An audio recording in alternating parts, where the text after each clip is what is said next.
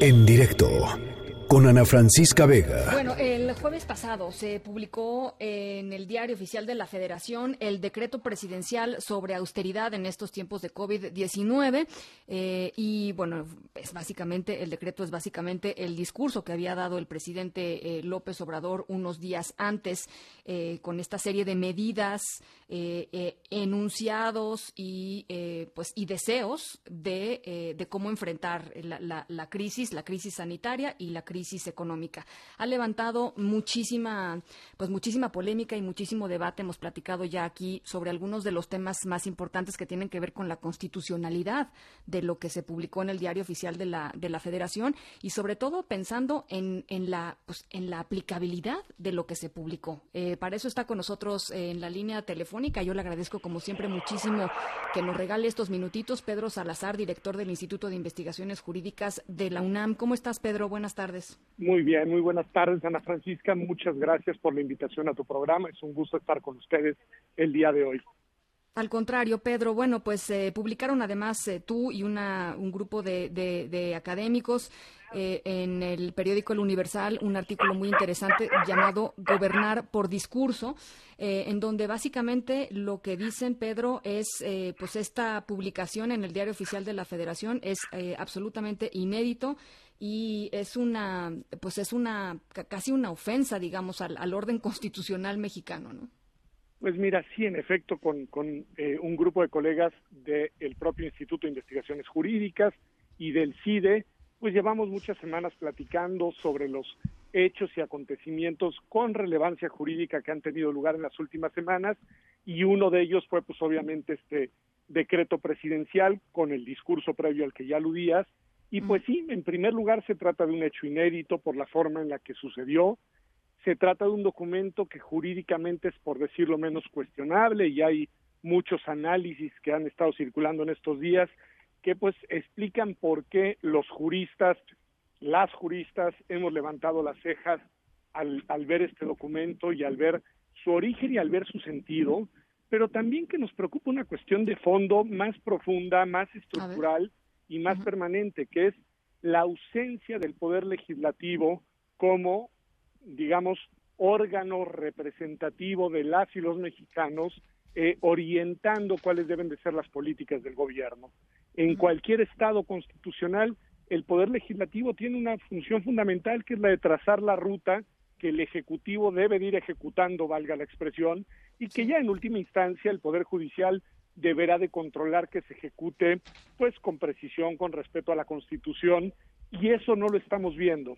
Al día de hoy, todavía, aunque parece que esto cambiará en las próximas semanas, el poder legislativo del país ha estado aletargado, solo ha sesionado la Cámara de Senadores para aprobar una iniciativa precisamente del presidente, no, no una, digamos, una agenda legislativa propia, y todo indica que las siguientes sesiones del Congreso, al menos la siguiente, tendrá como objetivo pues estudiar, analizar y eventualmente aprobar esta iniciativa que proviene del decreto presidencial de la semana pasada. Y eso nos preocupa mucho, esa es la preocupación de fondo, eh, que tengamos un contexto hoy institucional y político en el cual el legislativo o no está o solo está para complacer al ejecutivo. Y eso pues en un estado eh, pues en el que los poderes deben estar divididos, pues es sumamente preocupante porque no está fungiendo como debería de fungir el Congreso de la Unión como una instancia ya no solo de contrapeso al Poder Ejecutivo y de control, sino también con una instancia con una agenda propia, con una agenda legislativa para atender los enormes desafíos que esta emergencia, que no es un invento, que ahí está, que le estamos viviendo, eh, nos exige y que es una agenda legislativa en muchas materias. Mira, Ana Francisca, en materia laboral hacen falta ajustes de normas porque además estamos en proceso de implementación de una reforma laboral que va a tener cambios estructurales muy importantes. En materia fiscal, todos los días escuchamos pues las inquietudes de distintos actores que no saben exactamente qué está pasando y qué va a pasar con las políticas fiscales en los próximos meses en materia mercantil, en materia penitenciaria y así sucesivamente.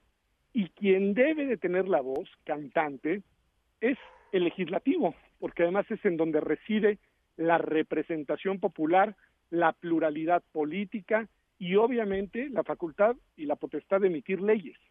Y lo que estamos viendo en estas semanas es un poder legislativo que ha claudicado en sus facultades a favor de un ejecutivo que está gobernando por decreto.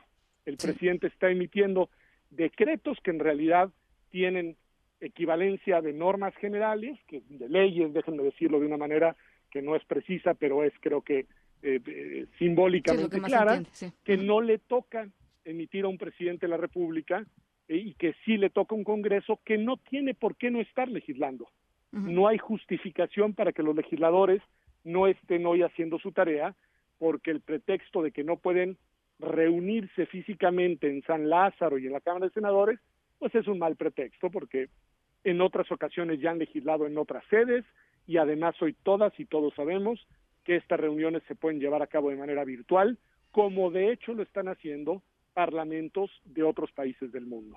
Bueno, y además, eh, Pedro, pues cuando se quieren juntar, si se juntan, que es para discutir la ley presupuesto, eh, eh, la ley que tiene que ver con el presupuesto que mandó el presidente López Obrador, es decir, cuando claro, y la de amnistía, es decir, acá no ya quedó claro que el, que el argumento no es fáctico de que no se pueden juntar y tampoco es jurídico de que no sería válido juntarse. El argumento es político. No se quieren juntar para trazar una agenda legislativa propia, al menos eh, pues el grupo parlamentario de la mayoría, no sé, las oposiciones. Pero aquí sí estamos enfrentando una coyuntura que nos debe preocupar mucho y que trasciende, aunque no es anecdótico, porque es bien, bien delicado el decreto presidencial de la semana pasada, pero trasciende incluso ese decreto. El problema es más de fondo. Es qué está pasando con la división de poderes, qué está pasando con el contrapeso de poderes y qué está pasando con la relación de los otros poderes con el poder presidencial. Ahora, lo que también han dicho, eh, digo, yo recuerdo eh, eh, declaraciones del, senador Monreal, del propio diputado Mario Delgado, los coordinadores en las dos en las dos cámaras, diciendo somos la bancada del presidente y literalmente la agenda de Morena en el Congreso es la agenda del presidente en el Ejecutivo. Pues bueno, esa es la distorsión, digamos, es el regreso al pasado. Pues al presidencialismo aquel en el cual el poder legislativo pues sí era una correa de transmisión de la agenda del ejecutivo porque pues le respondían no a sus electores, no a sus representados, sino al titular del poder ejecutivo y en ese sentido la verdad es que es muy lamentable escucharlo porque eh, acá lo que hay es una bancada mayoritaria legítimamente hay que decirlo, ¿eh? del partido del presidente o de las coaliciones, alianzas del presidente, que les permiten tener una mayoría simple en ambas cámaras y eso nadie se los debemos descatimar. Pero también lo que debe haber, aún dentro de esa bancada, es una representación de los intereses, las preocupaciones, las necesidades, las demandas y las preocupaciones de las personas, de quienes los votaron, de las y los ciudadanos. Ellos se deben a un electorado que es plural, que es diverso, porque además nuestro país es geográficamente diverso, las preocupaciones son distintas de las personas según en donde se encuentren, según su situación personal, patrimonial, laboral, y las y los legisladores, antes que responder al presidente, le tienen que responder a sus electores. Ese es el gran desafío.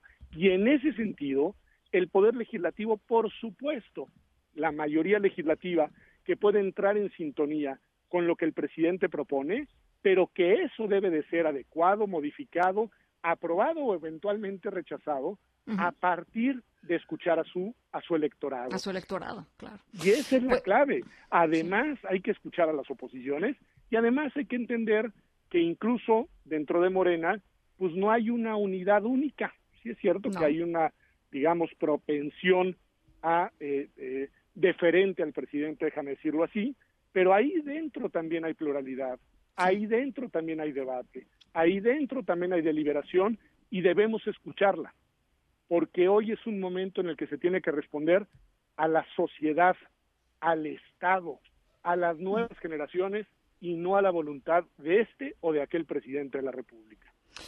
Pues interesantísimo la, la, perspectiva, eh, Pedro. Más adelantito, de hecho, en el programa vamos, vamos, a estar entrevistando al diputado Mario Delgado, el, presidente de la Junta de Coordinación Política ahí en la Cámara de Diputados, eh, a ver qué nos a ver qué nos responde. Pero, pero por lo pronto eh, muy interesante la, la, visión y además rápidamente, Pedro, se viene en una, probablemente se van a venir una avalancha de, litigios en torno a las otras partes, ¿no? Del, del decreto que tienen, pues muchas fallas, ¿no? Pues es que la verdad, para decirlo claro, Ana Francisca Francisca sin, sin ambajes.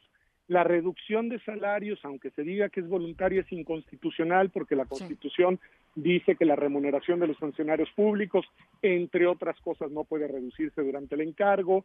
El tema de los aguinaldos también pues, afecta a derechos laborales. El aguinaldo forma parte de las percepciones legítimamente, digamos, eh, ganadas por las y los trabajadores, en este caso al servicio del gobierno.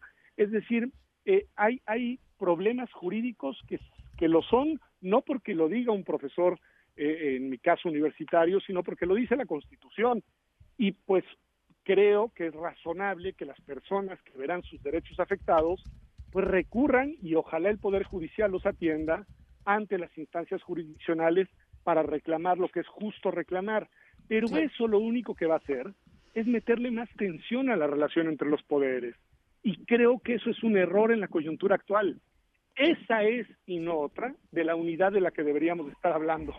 La unidad al amparo del marco constitucional que nos rige a todas y a todos. Cerremos pues, filas dentro de la Constitución, lo que no quiere decir claudicar al debate plural, a la diversidad, al contrapunto, a la discusión, porque parte de lo que protege la Constitución es eso, la pluralidad y la libertad de expresiones. Los equilibrios, ¿no? Sí. Exactamente. Bueno, bueno, Pedro, pues yo te, yo te agradezco mucho, como siempre, estos minutitos. Te mando un abrazo. Cuídate mucho. Al contrario, cuídense mucho y muchísimas gracias por este tiempo en su importante espacio. Muchas gracias. Pedro Salazar, director del Instituto de Investigaciones Jurídicas de la UNAM. En directo, con Ana Francisca Vega.